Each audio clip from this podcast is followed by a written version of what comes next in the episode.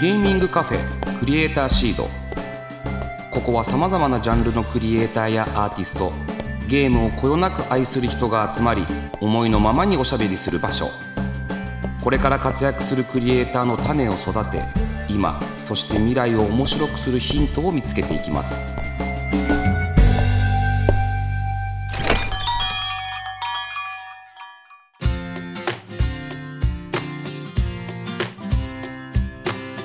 いらっしゃいませ。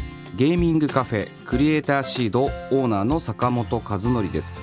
この番組は毎回ゲストをお迎えしてまったりコーヒーを飲みながらゆるーくトークしていきます。ぜひお聞きのあなたも一緒にお茶を飲みながらリラックスして聞いてくださいね。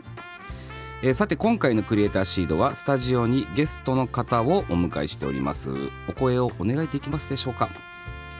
えー株式会社ネオトロの沢渡と申します、えー今回は、えーネバーウェイクを1月にリリースするということで、えーお呼ばれされて、はい。えー来ました。ようこそ。ぜひよろしくお願いします。ようこそいらっしゃいました、、はい。やあのお久しぶりというほどではなくちょこちょこいろいろなあの現場ではご挨拶させてもらってるんですが。そうですね、まあはい。展示会なんかで、はい、ゆっくりお話しさせてもらうのは初めてなのであの非常に楽しみです。はいまあ、僕と沢渡さんの、まあ、関係性といいますか、まあえー、とフィニックスはパブリッシャーでえー沢渡さんはゲームを作ってくださっている、はい。で、えっと、フィニックスからあーリリースさせていただいているというような、まあ、関係性ではあるという感じですよね。いやね、あのーそもそもおネバーウェイクという、まあ、ゲームなんですけども、はい。そのネバーウェイクと出会ったのは 2, え2年前？ビットサミットで見てその後愛試合あうんうんその時からですねずっと追いかけさせていただいておりましてうございます。あのね担当の川村というものがしつこく、あの追いかけ回してしまって申し訳ございませんでした。いやえっとねあのネバーウェイクは本当に僕らにとっても非常にあの思い入れのあるゲームなんです。というのもねビットサミットというゲームイベントであの大賞をねはい取りましてうんあのパブリッシャーとしてもあのいつか取ってみたかったというところで本当にあの嬉しかったなというふうに思ってます。まあその辺の話もこの後お聞きしたいなというふうに思っておりますが。あの沢渡さん自身のね、はい。お話も伺っていきたいなって思ってますので、はい。えー、とちょっと聞いていきたいなというふうに思います。はい。はい、沢渡さん、はい。あの先ほど聞いたんですけど、76年生まれということで、えええええ僕の一つ上で46歳ってことですね。そうですねそうなりますね、っていうと、多分幼少期からやっていたゲームとかも少し被ると思うんですけど、どんなええゲームをやられていましたか？そうですね、まあ、私の場合はあの兄があの2人いましてで、まあ、彼らの影響で、まあ、幼少期からファミコンだったりとかあとはこっそりこうゲームセンターに連れて行ってもらったりだとか、まあ、そういうことをしながら、えーまあ、ゲームに馴染んできましたねえ、沢渡さんははい末っ子ですか？あそうです。一番下ですね。末っあじゃあ子です。一それだとすると多分もう3年生とか4年生ぐらいからもうファミコンありましたよね、多分。小学校3年生の時でしたね。確かファミコンが家に来たのは。スーパーマリオとかですよね。そうですね、まあ、一番最初の頃はあの、まあ、親戚の家とかで,、はい。でファミコン本体があったので、はい。カセットだけ買ってその親戚のうちで遊ばしてもらったりとか。っていうのがあーなるほどから最初だったと思いますね。っていうとまだボタンゴムでした？ボタンゴムでしたね。ゴムでしたよね。最初のあの。僕らの時から戻ってこないやつ。そうそうベコベコして なかなか戻ってこないボタンっていうのが。なる、ほど。うん、ちなみにあの印象に残ってる初めてプレイしたゲームというかはど何になるんですか？そうですね、まあ、初めてプレイして印象に残ってるというか、まあ、初めて買ったゲームで印象に残ってるのだとあのナムコのギャラガって。ギャラが。買いました僕も。うん、っていうのが、えー多分一番最初に買ったゲームででファミコン本体を買うよりも最初にそれを買った記憶がありますね。その親戚の家で遊ぶために。ギャラガってまだ右の上に番号とかついてるやつでしたっけ？そうですね。05とかだった気がするんですけど。はいはい、はい、懐懐かしいですね。えでギャラガを買ったのはだってまはい。だその時ってお年玉とかですか、多分お年玉とかだったとは思うんですけどね、はいはいはい。うんというとですよ多分4年生ぐらいでドラクエ3ですよね。そうですね。多分そのぐらいかな。やりました？いや僕はドラクエあんまりやってないんですよね。お兄さんから冒険の書とか借りるのに僕必死だったんですよ 冒険の書3だけ貸してくれるんですけど。なるほどなるほど。やっぱりそうだったんだ。結構ね兄貴がやってたんですよドラクエとかって、はいはいはい。でで兄貴のそのプレーを見てるので、はい。なんとなく内容は知ってたりはするんですけど、はい。はい自分ではやらなくて、で逆にに自分でプレイしたのはそのファイナルファンタジーとか兄貴が買わないんだったらじゃあ自分で買ってこっちをやるかみたいな感じではいはいはいその頃ってやっぱりファイナルファンタジーの方が2番手みたいな2番手でした感じがあったのでそういうのをやってましたね。えなんかあえてドラクエを避けながらなんかしあのファイナルファンタジー2番手の方に行ってたってことですか？なんとなくそういう、まあ、今もそういう癖があるんですけど、はい。結構2番手とかはい。3番手とかそっちを応援したがっちゃう、うん癖がありますね。えちなみにシューティングゲームとかなんかやりました、小さい時影響受けました？そうですね、まあ、ギャラガをはじめとあとやっぱゲームセンターでグラディウスをちょっとやったりとかしてまあ好きでしたね。ツインビーとか？ツインビーとかもありましたね。そうです。よねなんかちっちゃい頃にあのーまあ、ちっちゃい頃ってゲームセンター行けないじゃないいですか。けないで不良が行くとこですから。そうですよね、はい。でうちの兄貴は行ってたんですけど、はい。であのサラマンダっていうグラディウスの続編が出るぞって時に、僕すごいやりたかったんですけど、はい。やれないので、はい。で兄貴がそれを見かねた兄貴があのテープレコーダーで音楽だけ撮ってきてくれたんですよね。ラジカセ持そうってそうそうそうそうそうでそれを家で聞いて妄想を膨らまして、ううんわやりたいなみたいな感じで思ってましたなねんて素敵な話。音だけ聞いてるんですもんね。そうですそうです。音だけです、えその後い行けるようになったんですか？ゲームまあ、結センター、局、まあ、駄菓子屋でゲームセンターの筐体があの入ってるようなお店って結構あったじゃないですか。あはいありましたありました。ああいうところであの、まあ、徐々に小学校の高学年ぐらいから行けるようになってはいはい。っていう感じですね、でも小学校の子そっか駄菓子屋にあるからやれたわけですよね。そうですそうですゲームセンターちょっとまだあゲームセンターははあの、まあ、先生も巡回してたりとかね。してましするんで。補導されますからね。補導されますね、うん。まあ、僕も一回ありますけどね。補導されたことあります？補導というかちょうど学校の先生が来てであ見つかってでその次の学級会がねそのお題になったんですよ。小学校の時ですか？小学校の時です。それはすごいな。多分4年生ぐらいの時だと思うんですけど、小4年生か。僕も中学校で一瞬先生のあのに見つかったことありますけどね。はいはいはいはいめちゃくちゃ恐ろしいですよねあれ恐ろしいですよね。ぶっちゃけあのヤンキーとかそういうのよりも恐ろしかったですね。先生恐ろしかったうんまあ、つまりそういった小学生時代を経てですね、はい。あのまあ、学生時代中高、まあ、物心よりついてくると言いますかよりやりたいゲームを選べるようになった時ですよね。はい。高校生、大学生ぐらいだと、うん。どんなゲームやられてたんですか？そうですね、まあ、結構、まあ、新しいもの好きではあったので、はい。まあ、スーパーファミコンが出たらもちろん買って、はい。で、まあ、プレイステーションとか、はい。セガサターンとかも買ってで結構そこら辺は普通の人と同じようにはいはいっていう感じだったと思いますね。いやなんかそういうふうに、まあ、ただゲームが好きでプレイしてたわけじゃないですか、はいはいはいはい。でそこからそのゲーム業界、まあ、ゲーム業界って言いますかゲーム制作の方に意識がいくのってどの辺なんですか、そうですね、まあ、ゲーム制作っていうところの、まあ、走りでいくと、はい。まあ、それこそ、まあ、ファミコンで昔あのデザイモンっていうシューティングを作れるソフトがあって、はい。まあ、それで、えーシューティング作ったりとか、はい。あとパソコン X6 万8000っていうはい。パソコンがあったので,、はい。でそれで、まあ、ちょっとゲーム作ったりとかっていうのはしてましたけど、まあ、本格的にちゃんと作ろうかと思ったのは割と最近でで10年前ぐらいとかそうでしたですね。そうなんですよ。うん最近なんですよね。そうです。あの10年前に、まあ、その頃あの、まあ、広告系の制作会社はい。っていうのをまあやってまして、はい。で、えーまあ、そこでちょっと時間があったのと、まあ、うちの会社はアプリも作れるんだぜっていうのをちょっと周りにあの PR するために、はい。えーまあ、ちょっとアプリでも作ろうかってなったところなんかゲームを作ってましたね。それもすごいよなってことは30代後半ぐらいに差し掛かる時にうん、ゲーム作ろうって思うわけですもんね。そうですね。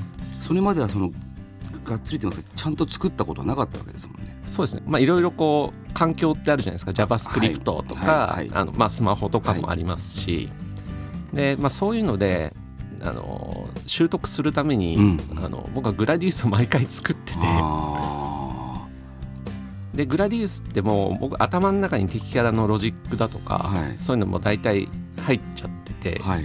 もうプログラムするだけなんですよね。なるほど。だその環境を学ぶのにあのまずグラディウスを作って、うんうんうんで感覚をつかんで、まあ、自分のコンテンツを作っていくっていうのを、まあ、習慣というか癖で面白がってやってたんですけどある時にその会社の他のメンバーからそそのスマホで動くグラディウスもったいないからうん。どうにかしてあの外に出してみないっていう話になってじゃあキャラクターをオリジナルにしてゲームルールもオリジナルにしてで、え1本作ってみようかってなったのが一番最初はあ。のきっかけですね。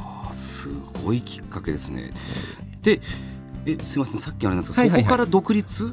あそうそうそう、まあ、そこで、まあそのまあ、ブリトラっていうゲームなんですけど、はいはいまあ、それを作った結果、まあ、アプリのお仕事とかゲーム開発のお仕事とかが、まあ、ちょいちょい来るようになって、はい。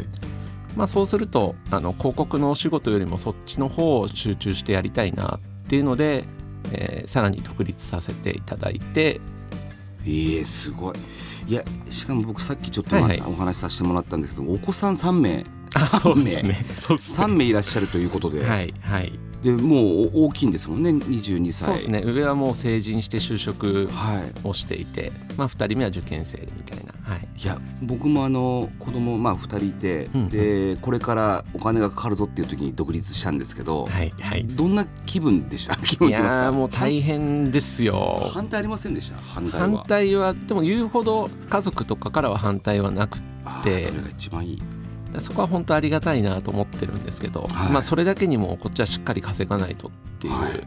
ところでぼちぼち気合を入れてやってると自分では思ってるんですけどね。はい。まあだからそのいろいろな受受託的なさうん。仕事を受けながら、はい。あの自分のゲームを作るっていうことを続けられてたとそうですね。まあウェブだったりとか、はい。もうそういうアプリだったりとか、はい。あとはまあゲーム開発のお手伝いだったりとか、はい。っていうので、まあ、資金を蓄えたりして、えーある程度資金が貯まったら自分のを作るみたいな。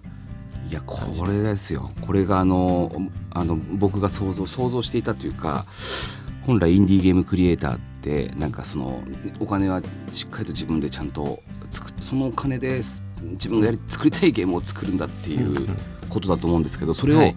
お子さん3名だからやられてたっていうのが。まあ、なかなかしんどい部分はもちろんあるとは思うんですけど、まあ、それでも、まあ、楽しいからですかねやっぱ基本的には、うん、続けられるのは。えーなんかそういったなんか背景があって、まあ、いよいよネバーウェイクになっていくんですけど、はい。あのー大人気ゲームネバーウェイクについてえーより詳しくお話を伺いたいと思ってます、えーこちらは2022年9月に Steam にて配信が開始されましてで今月19日にはコンソールとして NintendoSwitchPS5PS4 でも販売されます、はい、まずは改めて、えーはい。どんなゲームなのかご説明いただけますでしょうか？はい。えーこちらジャンルで言うと、まあ、悪夢系ツインスティックシューターはい。っていうことになってまして、えーずっと眠っていて目が覚めないレムという少女がいるんですけど、まあ、彼女の夢の中で、えーモンスターと戦うっていう、まあ、大あらすじはい。にはなります。えこれはもともと開発のきっかけは何かあったんですか？そうですね、まあ、その前作「ブリトラ」っていうところも、あのまあ、シューティングはシューティングなんですけど、はい。まあ、その後アーケード版とかゲームセンター版ですね、を出したりして、まあ、そっちの本格的なシューティングみたいなところは、まあ、とりあえず作ったぞとはい。いう感覚があってで次はコンシューマー向け。うんうん。で,、えーでシューティングってやっぱりどうしても遊びづらいとかはい。難しいとかはい。って言われてしまうので、うん。もうそういうのをもう全部あの挽回してやろう、うん。うん、っていう気持ちで、えー作ってましたね。あ。ーじゃあ構想自体はまあうん。そういう意味ではもう結構前からあったってことですか？そうですね。まああのシューティングをもうちょっといろんな人に遊んでもらうにはどういう風な構造にすればいいかとか、そういうのを世界観設定とか、はい。もうそういうのはずっと前から考えていてそれはレムの夢の中のその、うんそれもあったんですか？構造から。そうですね、まあ、それはもうゲームルールが最初にあって、はい。あのまあ、この「ネバーベック」ってゲームは1ステージが何回もこうループして、うん。クリア条件を満たすうん。までずっとループして続くんですけど、まあ、その世界がループするっていう設定が、まあ、夢にすごく合うだろうって思っていて、ああなるほど。まあ、夢って結構同じ夢を何回も見たりとか、はい。何もないふとした拍子で目が覚めたりとかってするじゃないですか,、はいだそういうのとすごくぴったり合うなっていうのは、はい、いざ作り始めてからどのぐらいで完成までいってきました、作り始めてからは、えー全投資で遊べるのに1年半ぐらいですね。でそこから、えーまあ、コンシューマー版だったりとかバージョンアップだったりとかそういうのを含めて今2年間ちょうどかかったなっていうぐらいです、うん。はい、それでもあのクオリティでね2年でコンソール版リリースっていうのはやっぱりすごいなっていうふうに思うんですけど沢渡さんこのゲームでどんな役割を担当されてたんですか、まあ、いろいろやってると思うんですけど。そうですね、まあ、絵と音以外は、まあ、全部っていう感じですね。企画から、まあ、プログラミングから、まあ、ディレクションからあとグラフィックデザイン部分ですね。うん、なるほどじゃあほとんどやってるんですね。まあそうですね。絵は描けないし音楽も作れないんで、うんうん、まあ、そこはもう自分の信頼できる方にちょっとお任せして、はい、うん、残りはやらさせていただきました。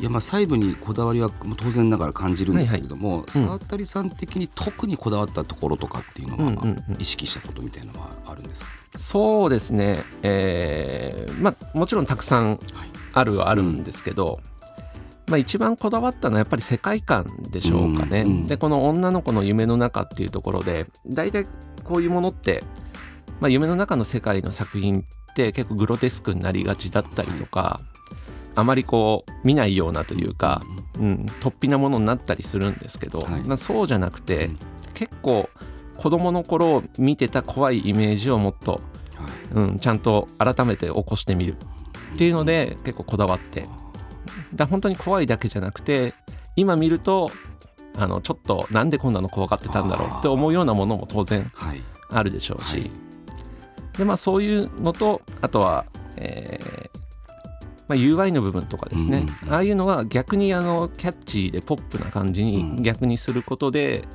そのグロテスクなところをもうちゃんと中和できるようにっていうので、まあ、双方こだわり持ってそこら辺は進めてました。なんか本当グラフィックがもう本当美しいし操作性も気持ちいい。なんか気持ちいいって思いながらやれるゲームですよね、うんうん、あありがとうございます。敗者はめちゃくちゃ怖いですけどね結局。まああんなドリル持ってる敗者いないですけどね。怖いですよあれはやっぱ怖いです。うん、やっぱいまだにそう歯医者はあのキュイーンとと本当嫌ですよね。嫌です、うん、しかも急に噛んでくるし。まあでもあのちゃんと分かればね、うん、避けれるんですけど、はいはいはいはい、僕はなんかそのちゃんと噛まれるんですよねあれにね。難しいです。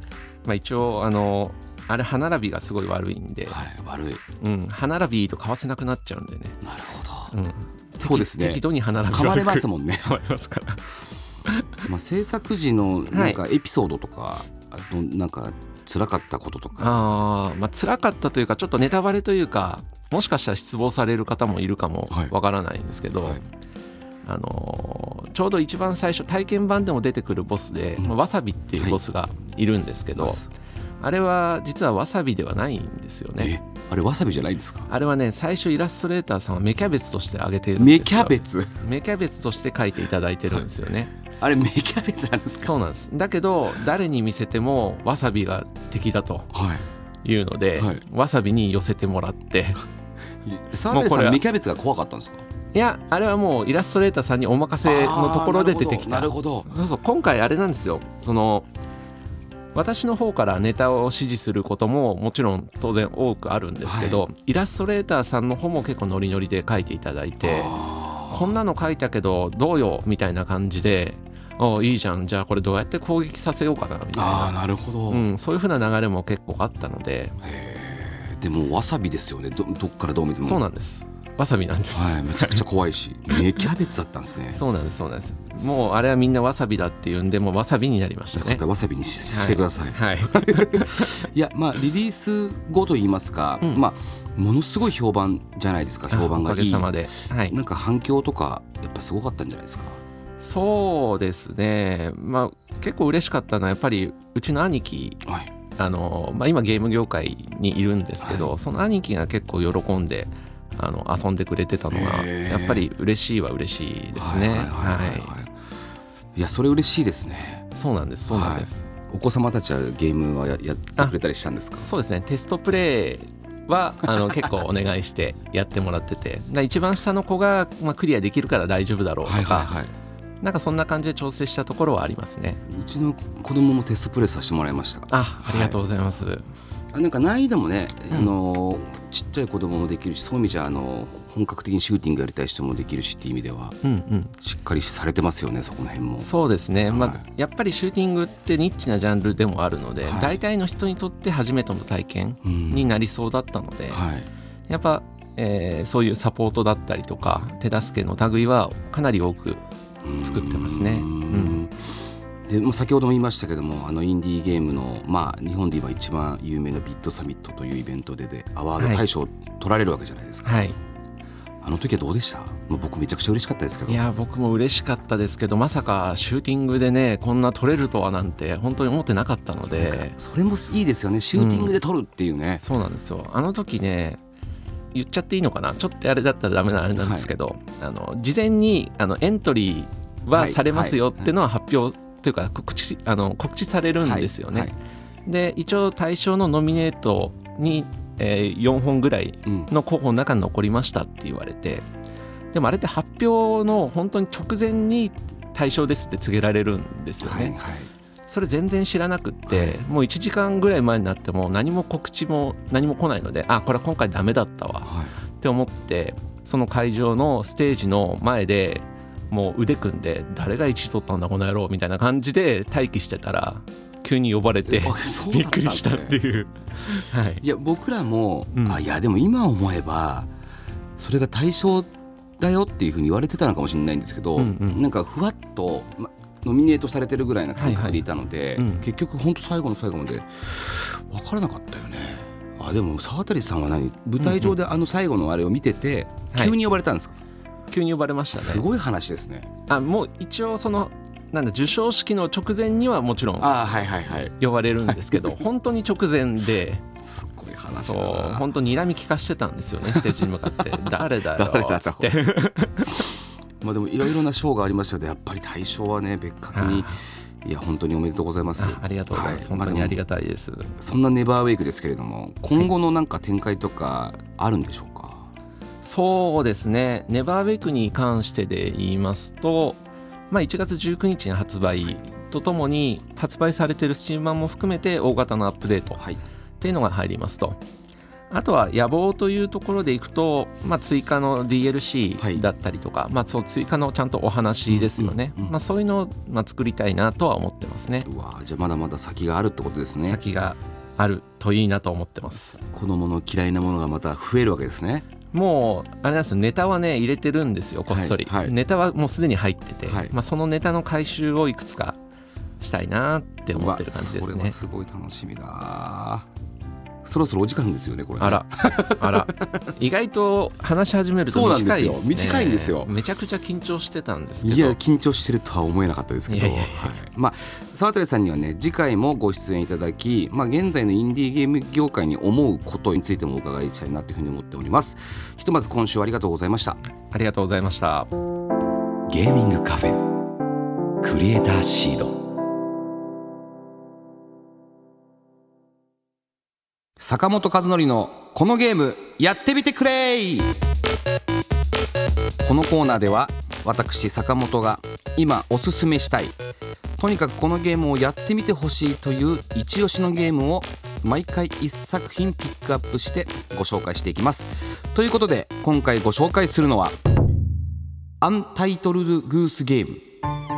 おーこれ知ってると思うんですけれどもガチョウのゲームです。はい。ガチョウになって、まあ、いろんないたずらをしていくんですよ。でまず一番最初にやることは本当にガーっていう鳴き声からスタートするんですね。はい。この作品ってやれることが限られてるのでその中でも数少ないリアクションの一つがガー、まあ、鳴くっていうことなんですよ。でこのゲームオーストラリアのゲームだね。オーストラリアのゲーム開発会社のハウスハウスというところが開発したゲームで。はい。もう結構前からトレーラーとか発表されてて2017年ぐらいからかな。でそこら辺から結構話題になっていてで 2, 年2年後の19年に発売されたという、はい。まあ、今ではねスイッチとかでも発売されてはいるんですけれども、まあ、このゲームめちゃくちゃもう当然ながらあの成功してるんですよ。でなんでこのゲームが成功したのかなというところで言うと、まあ、ガチョウ本当にガチョウになるんですけどガチョウが持つ本質的なこの面白さがあるんですね。なんかペタペタした足で歩いたりとかパタパタパタパタ動く羽だからわさわさわさってやったりとかでまあガーっていう鳴き声ですよね、うん、でこうしたガチョウ本来の動きをそのままやることでえっとまあその魅力をゲームデザインにしたっていう感じかな。で、えっと、このゲームの特徴はとにかくガチョウは嫌なやつなんですよ。いたずらをいろんなところでしていってでそこでタスクが出てくるんですね。例えば村のおじいちゃんが帽子をかぶるように仕向けるとかあとピクニックを開く。なんかねシートを盗んできたりとかねラジオを盗んできたりとかするんですよ。でガチョウはねあの友達と一緒にプレイできたりとかしてある一人のガチョウが泣くことでおじいちゃんがそっち側の方に来てる。隙に何かをこう盗んだりとかっていうね。まあなんだろう。あのパズルゲームに近いのかな。ただとにかくうん本当に面白い可愛いっていう子供たちもできる。家族でやるにはいいゲームだなっていうふうに僕はね思いましたよ。おじさんのに麦わら帽子をかぶせるっていうね項目があってタスク表の中に。でもともとおじさんって違う帽子かぶってるんですよ。で麦わら帽子は壁にかかってたりして。でおじさんのまずしゃがんだ隙におじさんの帽子を加えて逃げていくみたいなそんなそんなことやったりするんですよ。これがねたまらなく面白いしあのクリアした時の爽快感がすごい、うん、ぜひあのやりがいがある。で納得感もあるのでえ皆さんぜひやってみてほしいなっていうふうに思います。以上坂本和則のこのゲームやってみてくれのコーナーでした。ゲーミングカフェクリエイターシード。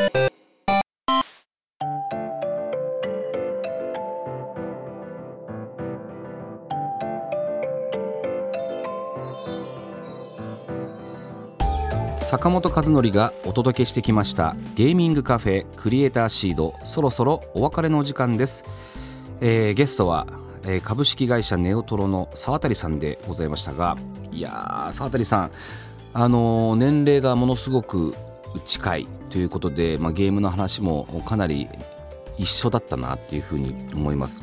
でしかもね、えー、30も後半になった時に独立されてで3人のお子さんを育てでゲームを作ったコンシューマー1作品目がビットサミットのアワードを取るっていうね。いやーこれおじさんドリームですよ。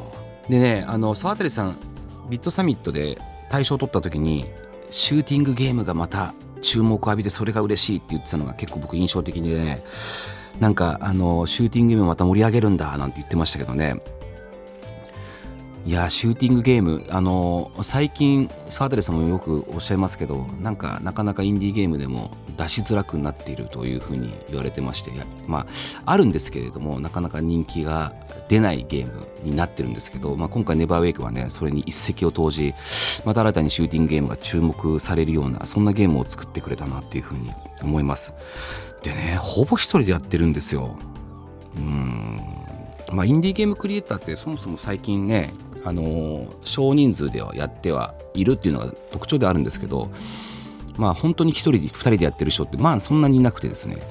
そんな中ではほぼ1人でやって2年であのクオリティまで持っていく沢渡さんすごいなっていうふうにね思いました。えー、クリエイターシードでは番組の感想や私への質問メッセージを募集しています。ツイッターから「ハッシュタグクリエイターシード」をつけるか番組メッセージフォームよりお寄せください。